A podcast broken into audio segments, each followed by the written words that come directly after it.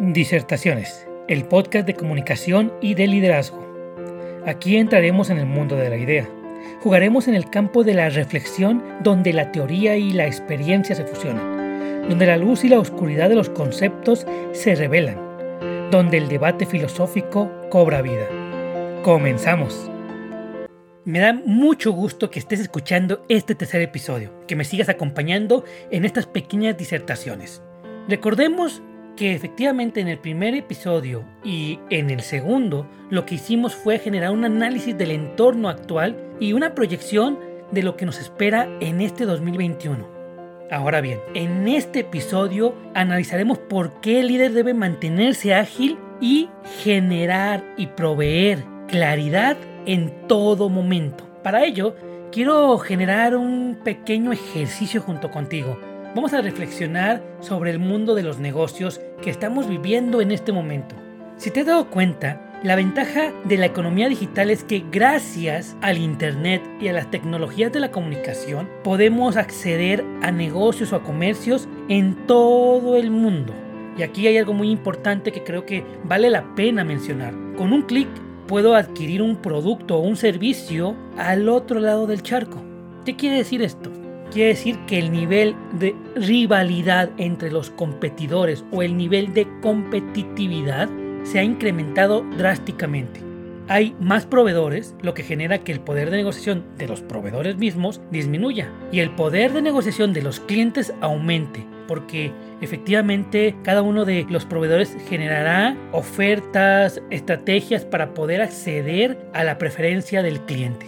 La amenaza de nuevos competidores está ahí tangible, latente. Ni se diga de los servicios o de los productos sustitutos, también están a la orden del día. Por lo tanto, se puede hablar de un contexto un tanto hostil hablando de negociaciones. Quiero que meditemos un poquito sobre lo siguiente. Si tuviésemos la oportunidad de entrevistar a varios empresarios y les preguntásemos cuáles son las estrategias que van a implementar en este 2021, ¿qué crees que ellos responderían? ¿Qué pasaría si nos contestan algo como no tengo idea ni siquiera qué voy a hacer en este año? ¿Cuántos de ellos realmente tienen una estrategia muy bien definida?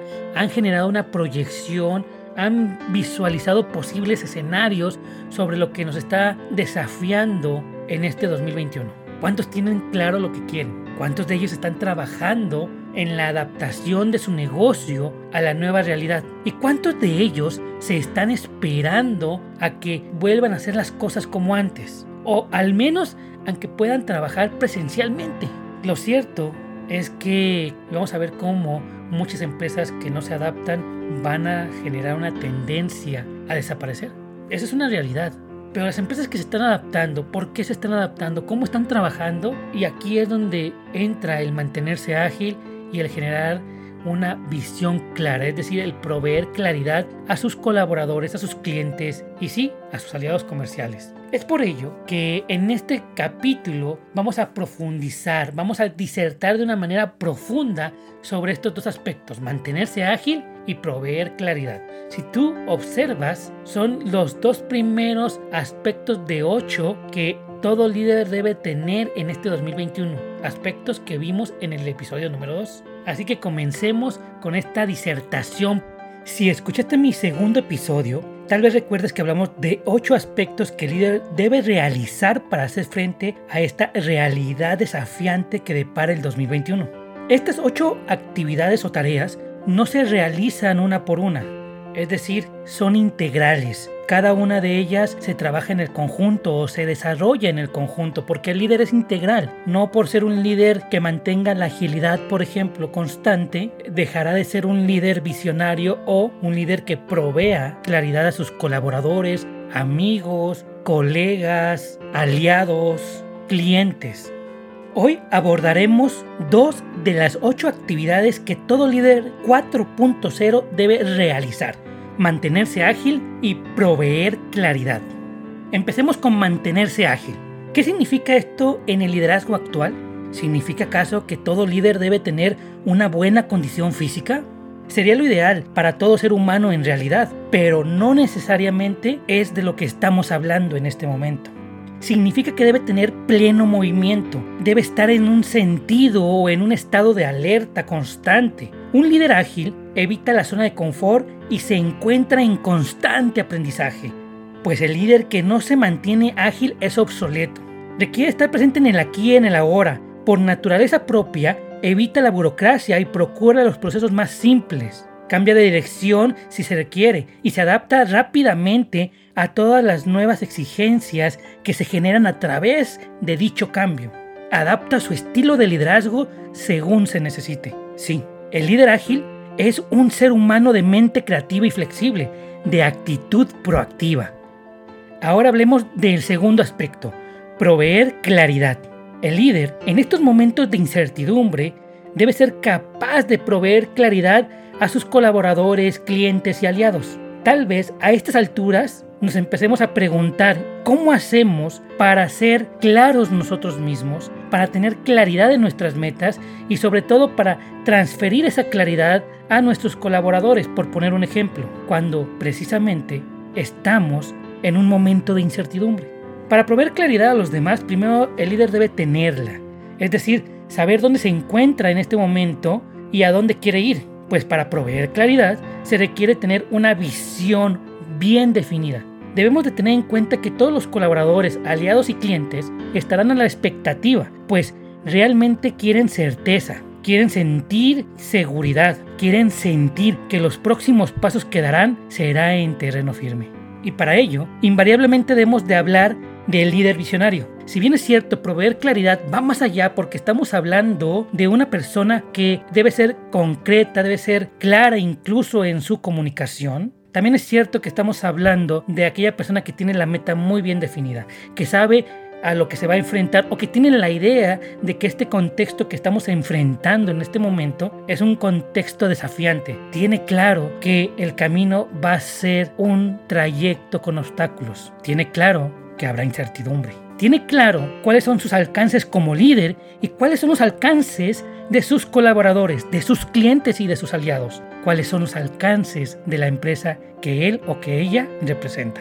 Cuando tenemos esta visión, cuando tenemos esta capacidad de imaginarnos al menos el camino y de entender que si bien es cierto no tengo a ciencia cierta en dónde estará cada obstáculo, pero que sí sé que podré salir adelante con las habilidades que tengo, con las herramientas que poseo, con los colaboradores que están trabajando junto conmigo, entonces es ahí donde surge algo maravilloso surge algo mágico, porque la agilidad que el líder debe tener y la visión que el líder debe poseer se mezclan y empezamos a vislumbrar a un líder capaz de ir modificando las técnicas o el estilo de liderazgo según lo requiera el contexto.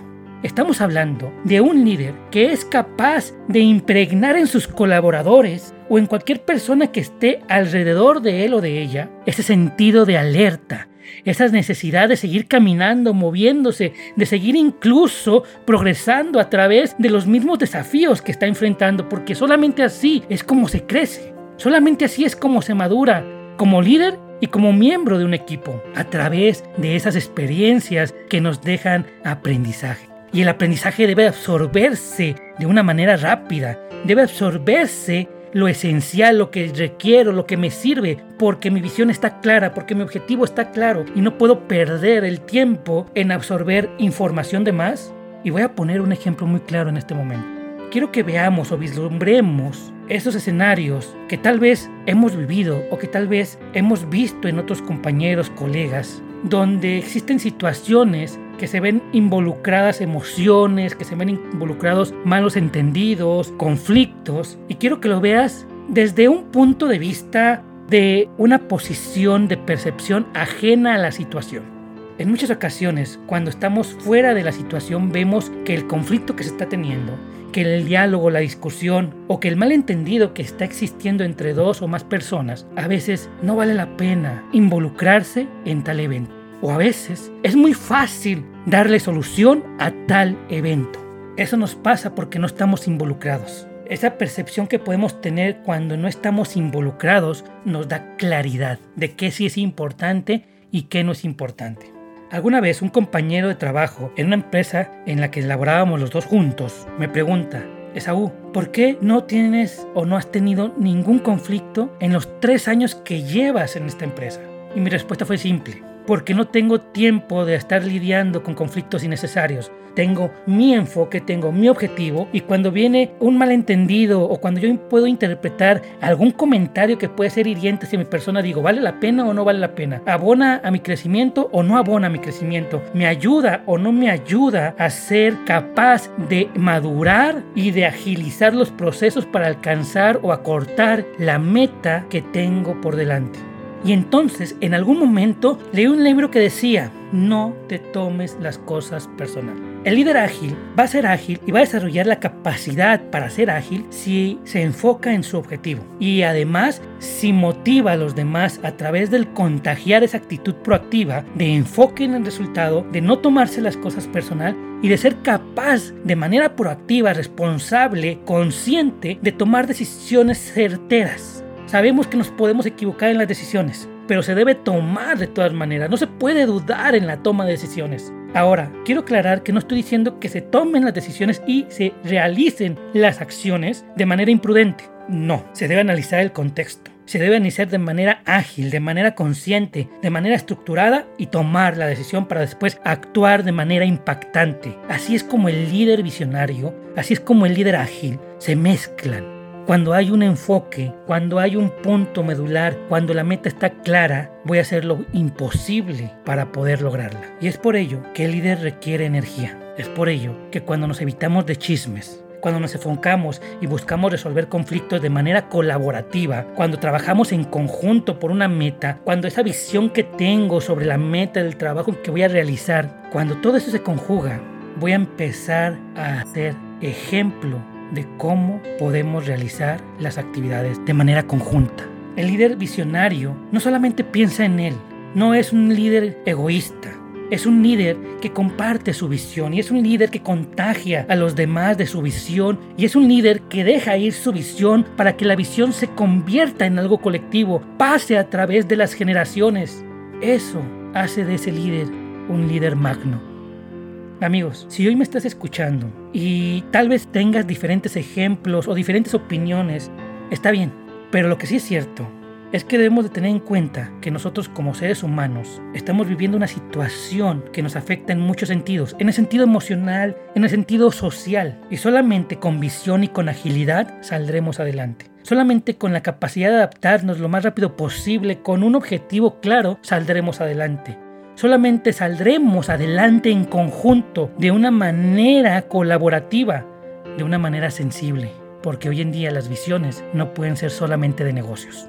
Hoy en día proveer claridad a mis colaboradores, a mis clientes, a mis aliados, trata sobre todo de ser integrales, sensibles con la naturaleza, con la sociedad, con lo que se está viviendo, con el negocio al que represento, con la familia. Y esta es mi reflexión, amigo, amiga que me escuchas. Espero te haya gustado. Recuerda darle me gusta al podcast en las diferentes redes sociales que será publicado. Búscame como Esaú García del Real. Búscame en Twitter, por favor. Si opinas algo similar o algo diferente de lo que aquí he expuesto, recuerda que puedes compartirlo a través de un mensaje privado con el objetivo de leerlo y tal vez de digerirlo, porque me interesa debatir contigo, porque me interesa generar un conocimiento colectivo, porque me interesa después de dialogar, después de aprender, compartir lo que tú has expuesto a través de un podcast. Nos vemos en el próximo episodio.